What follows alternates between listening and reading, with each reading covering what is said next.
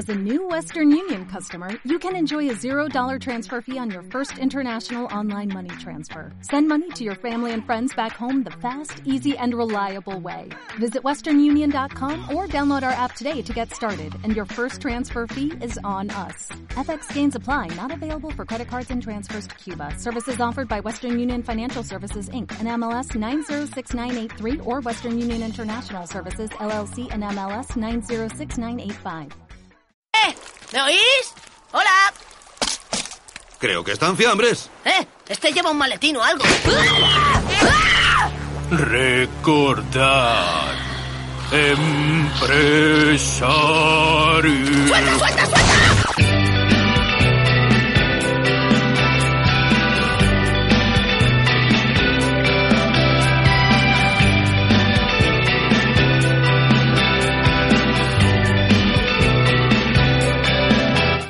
Amigos de las ondas resilianas, volvemos a abrir nuestra respensa para proporcionaros una nueva ración de experiencia emprendedora. Mi nombre es Clarisa Guerra y os hablo desde la sede de Espacio Res, una aventura sin ánimo de lucro con base en Sevilla, eh, desde donde queremos nada más y nada menos que cambiar el mundo. ¿Cómo? Bueno, pues creando un microclima en el que personas y startups dispongan de los elementos necesarios para construir proyectos y negocios exitosos y, muy importante, socialmente responsables. Vamos a abordar un tema que puede parecer un poco peliagudo, pero que es quizás de los más comunes a los que se enfrenta todo emprendedor que se precie. Y este es cómo afrontar la muerte de tu startup sin morir en el intento. Y bueno, es que hay cifras que son un poco demoledoras, ¿no? Según el estudio o informe que consultes, pues los hay que indican que solo sobrevive una de cada 12 startups o incluso alguno más reciente que habla de tan solo un 5% de supervivencia. Entonces, bueno, pues para comentar este holocausto caníbal, pues hoy contamos con dos egresados de la Escuela Técnica de Ingeniería Informática de la Universidad de Sevilla, Luis Manuel Montoro y Alejandro Vicente. Bienvenidos a la Respensa, ¿qué tal?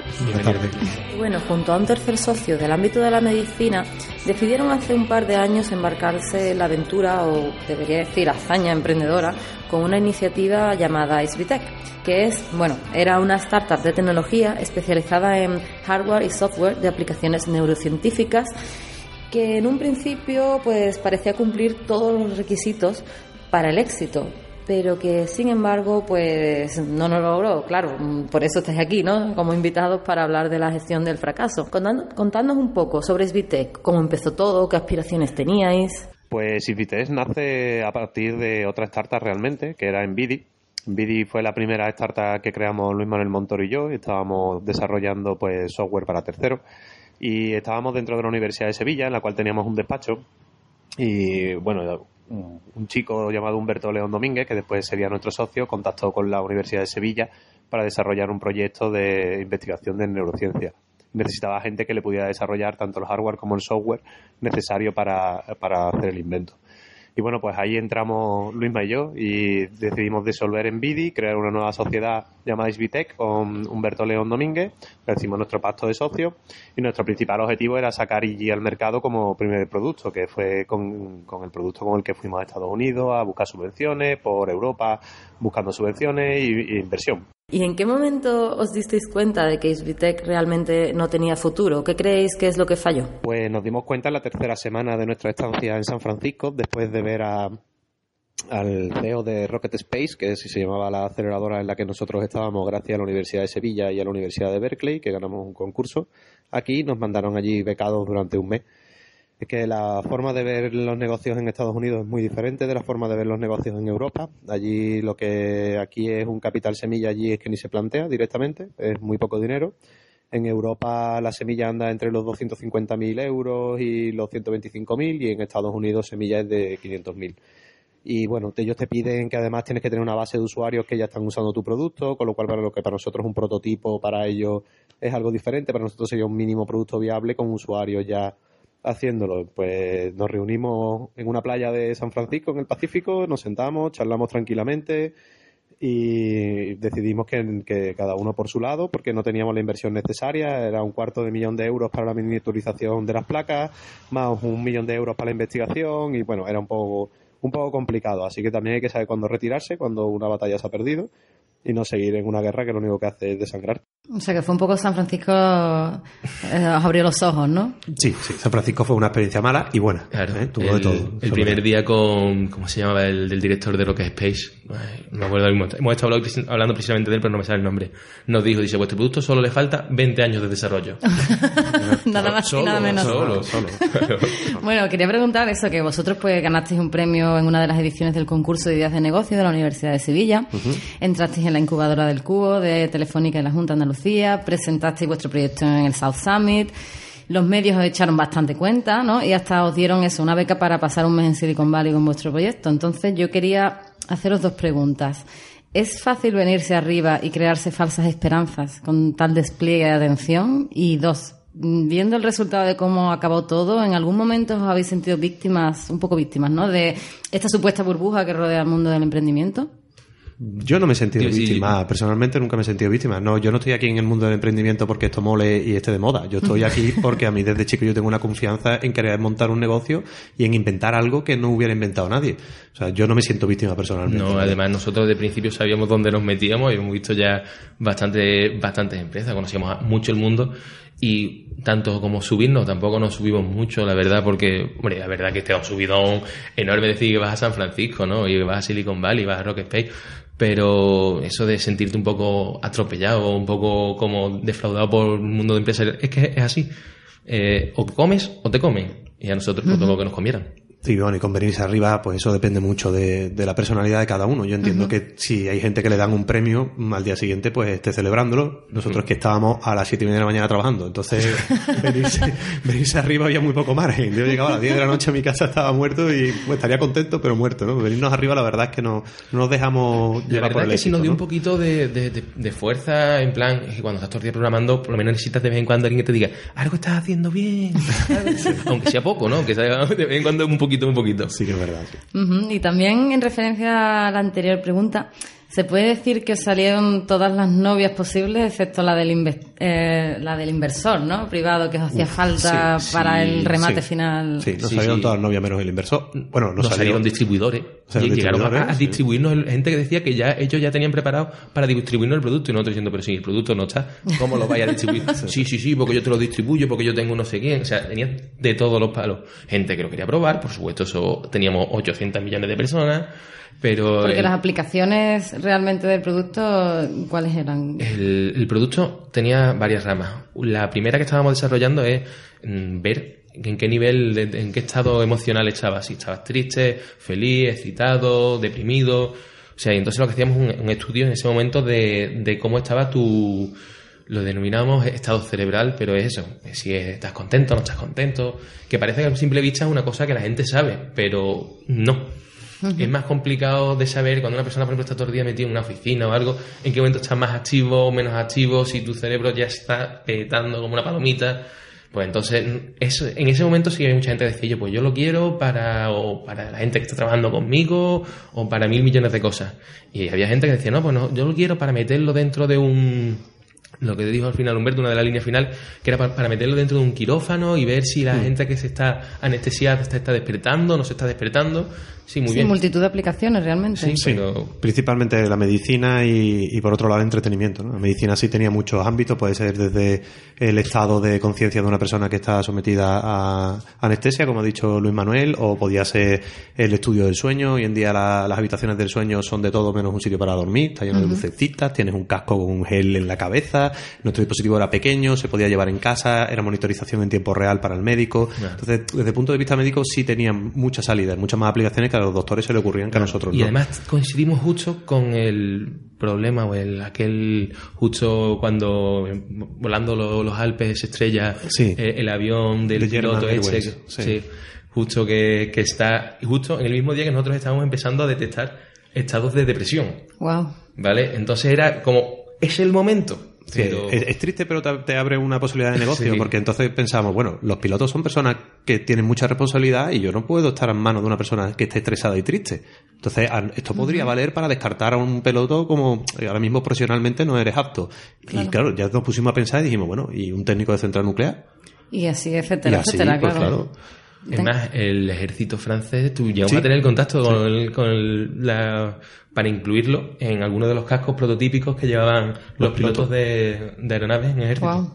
Claro, entonces entiendo que tiene que ser muy frustrante, ¿no? Ver tantas aplicaciones, tantas posibilidades, ¿no? Y que, pero que sin embargo, pues eso, no llegue la financiación o que no podáis seguir con ese proyecto. Entonces llega un momento en que os miráis a los ojos y decís, mira, las cosas no van bien. Llega un momento en el que nos vamos a una playa en San Francisco mirando el Pacífico los tres y nos sentamos. Qué bucólico. Qué bucólico, ¿verdad? Y dijimos, bueno, hasta aquí hemos llegado, señores. Además, eso fue. Muy de novios, en verdad. Sí, sí. Bueno, será la primera vez que dicen algo de eso de nosotros. todo el día juntos es lo que tiene. Y sí, es verdad, fue, fue todo muy, muy, además relajado, ya harto de todo. Creo que además era un viernes por la noche, bueno, acercándose a la noche, porque allí la noche es las 3 de la tarde. Pero sí, acercándose la noche, nosotros allí no, mira, que es que no, no podemos más. Habíamos decidido que si alguien nos pedía el producto, incluso llegar a cederlo porque nos parecía feo que algo que esté tan, tan cerca, siempre y cuando sea sin ánimo de lucro, a ver si va a llegar una hora, nos va a picar el producto y se va a hartamente. no, pero por ejemplo, imagínate alguna, o la universidad, o alguien así que diga, mira, yo, ¿nos podéis dejarlo? Mira, podéis tener la puerta abierta. Y surgió esa, ese... Es que en verdad lo íbamos a ofrecer, a ofrecer, pero hemos tenido después tantas cosas que nunca hemos llegado. yo lo digo, lo tengo guardado en un cajón de casa, bien guardadito, para que diga que, venga, vamos a sacarlo. y bueno, a todo esto, vosotros teníais pacto de socios, supongo. Sí, sí, desde el minuto uno. Hizo esto más llevadero, más llevadera a la ruptura de alguna manera? Mm, no, no, especialmente, pero sí que es súper recomendable, ¿no? Si hay alguna persona que está pensando en montar una startup, lo primero que tiene que hacer es, el pacto de socio. Lo recomiendo absolutamente. Además, el pacto de socio, más que para romper, fue para crear. Cuando empezamos, sí es verdad que el día que firmamos el pacto de socio acabamos a leche. Hablando mal y pronto, ¿no? De que, broma, pero, pero, hablando figuradamente, acabamos que yo quería una cosa, el otro quería otra, el otro quería otra, cada uno quería otra. Y ahí os disteis cuenta de por dónde coger cada uno, claro. Pero sí es verdad que después, para futuras veces que nos hemos tenido que enfrentar en plan, yo pues a lo mejor que queríamos un diseñador externo. Quien pone parte, le damos dinero, le damos parte, todo eso nos vino súper, súper bien. O incluir nuevos programadores o incluso incluir nuevos psicólogos y nuevos neurólogos para que entraran, para que fueran. Eso nos, nos vino súper bien. Después, por ejemplo, para la ruptura es que estábamos tan de acuerdo los tres, ya en ese momento estábamos tan que, mira, hasta aquí queda, hasta aquí queda, hasta aquí queda. Perfecto. Vosotros no, nunca llegasteis a constituiros como empresa, como tal. Supongo que eso también facilitó, ¿no? sí, claro, exactamente. Al no tener construido, constituido como empresa y no hay una aportación de capital y ahora quién se queda el capital y ahora quién no, hubo aportación de capital, pero. Pero entre nosotros. Pero entre nosotros, ¿no? Ah. por detrás, digamos. Los papeles los teníamos preparados, pero hasta que no generamos dinero es tontería montar una empresa y pagar impuestos. y Porque, bueno, este país, pues todos sabemos la situación de tú no generas nada, pero vas a pagar. Exactamente. y más en un mundo de como el hardware, que, que todo es pagar. ¿Y cuándo verás dinero? Pues verás dinero dentro de tres años. Entonces, mira, no vamos a constituirnos porque aunque hagamos, aunque hayamos movido dinero, no nos sirve para nada. Bueno, y entonces ahora, echando la vista atrás, eh, ¿volveríais a intentarlo? Yo sí. Bueno, yo estoy ya metido en otra. Esa era mi siguiente pregunta, que la vida sigue, ¿no? Que, en qué andáis liados ahora mismo. Bueno, primero contéstame tú, ¿tú volverías, volverías a intentarlo entonces, los dos? Por supuesto. Yo sí, siempre volvería a intentar montar una empresa, sí. Incluso con nuestro primer producto, el que hicimos él y yo. Entonces, ¿en qué andas liado ahora pues, mismo? Ale, responde tú primero que la mía es más larga. Bueno, yo después de terminar la empresa dije, yo me voy a estar aquí un tiempo tranquilito, pero te engañas a ti mismo. ¿eh? Eso no es verdad, tú no puedes estar un tiempo tranquilito, entonces estás una o dos semanas y dices, mira, tengo demasiado tiempo, voy a buscar trabajo, ¿no? Y tengo la suerte de poder elegir el puesto de trabajo que quiero. Me salieron inmediatamente cuatro o cinco ofertas, podía elegir entre diferentes ciudades y proyectos y me fui a León a un proyecto que mm, estaba subvencionado por Europa, son creo que son 4 millones de subvención, o 5 millones de subvención, y participan diferentes empresas bastante grandes, como CAF, que está en el País Vasco, se dedica a trenes y tal, eh, Técnicas Reunidas, que también es bastante importante, una ingeniería bastante importante, y mi empresa. Lo que hacíamos era eh, un proyecto que se llama Steffi, que es una estación nodal eh, sostenible y no sé qué, o sea, el nombre es así un poquito complejo, ¿no? Viene a decirte una estación de tren que puedas eh, aprovechar toda la energía que se desperdicia en los trenes, porque cada vez que un tren frena está aportando energía a la red en vez de robándola, coger esa energía, guardarla en capacitadores nuevos, guardarla en supercondensadores y aprovecharla para los ascensores, para las escaleras mecánicas y, la, y mi parte, que era diseñar un poste de recarga de vehículos eléctricos en corriente continua, sí, pero en alta tensión, como el que tiene Tesla ahora mismo. Y... yo, pues mira, yo antes de, la aventura de San Francisco me caso No sé. Y entonces, Me acuerdo, me acuerdo. Sí, claro. Entonces hay un momento en que yo termino todo esto y le digo a mi mujer, mira, eh, me he casado contigo y llevo tres meses sin verte, ¿vale? Entonces decido parar y estar seis meses parado, totalmente. Solo estando en mi casa, literalmente, amo de casa. Totalmente amo de casa, de afuera de todo. Después, una compañera, amiga mía de toda la vida, va a montar una academia, necesita un profesor de inglés. Digo, bueno, venga, una tarde de vez en cuando. Y estaba echando dos tardes, un rato, pero en plan totalmente apartado del mundo. Y llega ese tiempo un compañero, un- una persona pone en contacto Nacho del Cubo, y me pone en contacto con una persona que prepara, está preparando, quiere preparar una aplicación. Y digo, bueno, venga, vamos a verlo, pero todo muy. Yo lo hago desde casa, yo no quiero oficina, estoy ya asqueado de ese mundo, voy a hacerlo todo de casa. La aplicación empieza, cambiamos tres o cuatro veces de objetivo, porque vemos al principio el que teníamos decidido no era interesante, y formamos una aplicación nueva que se llama Clientísimo, que estamos ahora mismo, que acabamos de entrar en el cubo hoy, Ajá. y lo que va a ser básicamente es entrar en tus perfiles, o sea, las personas, los usuarios te ceden sus perfiles de sus tiendas online, nosotros registramos sus tickets y la- le mostramos en tiempo real a la gente en su móvil lo, cómo tienen los tickets, ¿no? el estado en el que están, si ha devuelto, si no ha devuelto. Lo mismo que hacen los fintech, como Fintonic y todo esto, pero con el e-commerce. Todo con el e-commerce. Nada, además, nada en ningún momento con, con empresas de, de tickets físicos ni nada de eso, porque no quer- queremos separarnos completamente de los sistemas SaaS y de todas las peleas que hay con los sistemas SaaS y ahora buscar. No, no, algo súper sencillo. Además, ya, la verdad, del mundo del hardware acabamos muy cansados. Algo que sea software que si mañana hago así tengo que cambiarlo entero. Lección, aprendida. Lección ¿no? aprendida. bueno, pues ya por último no podía despediros sin que, bueno, lanzaréis algún consejo a la gente que nos está escuchando, alguna lección vital que hayáis aprendido en todo este proceso de el proceso emprendedor de arriba, abajo. Lo primero es inversores desde el minuto uno, hay que luchar por eso siempre, aunque hay que vender, siempre hay que tener una finalidad de, de venta, venta, venta. En el mundo del hardware es muy complicado, porque la verdad que el mundo del hardware necesita, no puedes vender un producto sin tenerlo, entonces tienes que estar el tiempo de desarrollo, que es una cosa que tiene el mundo del software que nunca va a tener el mundo del hardware. Tú el software mañana mismo lo puedes poner en publicidad, aunque pongas AdSense y te estés metiendo AdWords, que te estés metiendo 15 céntimos a final de mes, bueno, pues ya estás ganando 15 céntimos, ¿vale? Eso ya después te dan unas métricas para que cuando llegue, vayas a mostrarle a alguien, tenga, mira, entra gente en mi aplicación, hace no sé qué, pero siempre buscar desde minuto uno cómo seguir vivo el mes siguiente. Porque si no, nos pasamos nosotros dos años luchando para que, mira, es que no nos queda ni tiempo ni dinero. Bueno, yo no frustréis. Todos los días habrá momentos de frustración y, y hay que trabajar muchísimo, ¿no? La gente cree que las tartas es echa un rato. Tartas es una dedicación completa. O sea, tú, si tú estás trabajando, tú no puedes estar haciendo unas tartas. A mi modo de ver, ¿eh? Yo- No, no, esto es una dedicación completa, es un trabajo como otro cualquiera. Lo que pasa es que aquí nadie pone dinero, nada más que lo pones tú y palmas, pareces el tonto de la historia. Pero, oye, esto hay que tener una visión de futuro, hay que mirar hacia adelante y, y ver que a lo mejor dentro de tres años tú eres el que está ganando más dinero, ¿no? Así que nunca rendirse. Mi, mi- mi consejo es no rendirse nunca. Muy bien. Bueno, pues concluimos la respuesta por hoy. Muchas gracias Ale y Luis por vuestro tiempo y vuestra experiencia. Os deseamos muchísima suerte con vuestros nuevos proyectos. Gracias también a Pablo Trinidad y Fran Blanco, como siempre, a los mandos técnicos. A vosotros recordaros que nuestra respuesta siempre está abierta, así que no dudéis en recurrir a ella.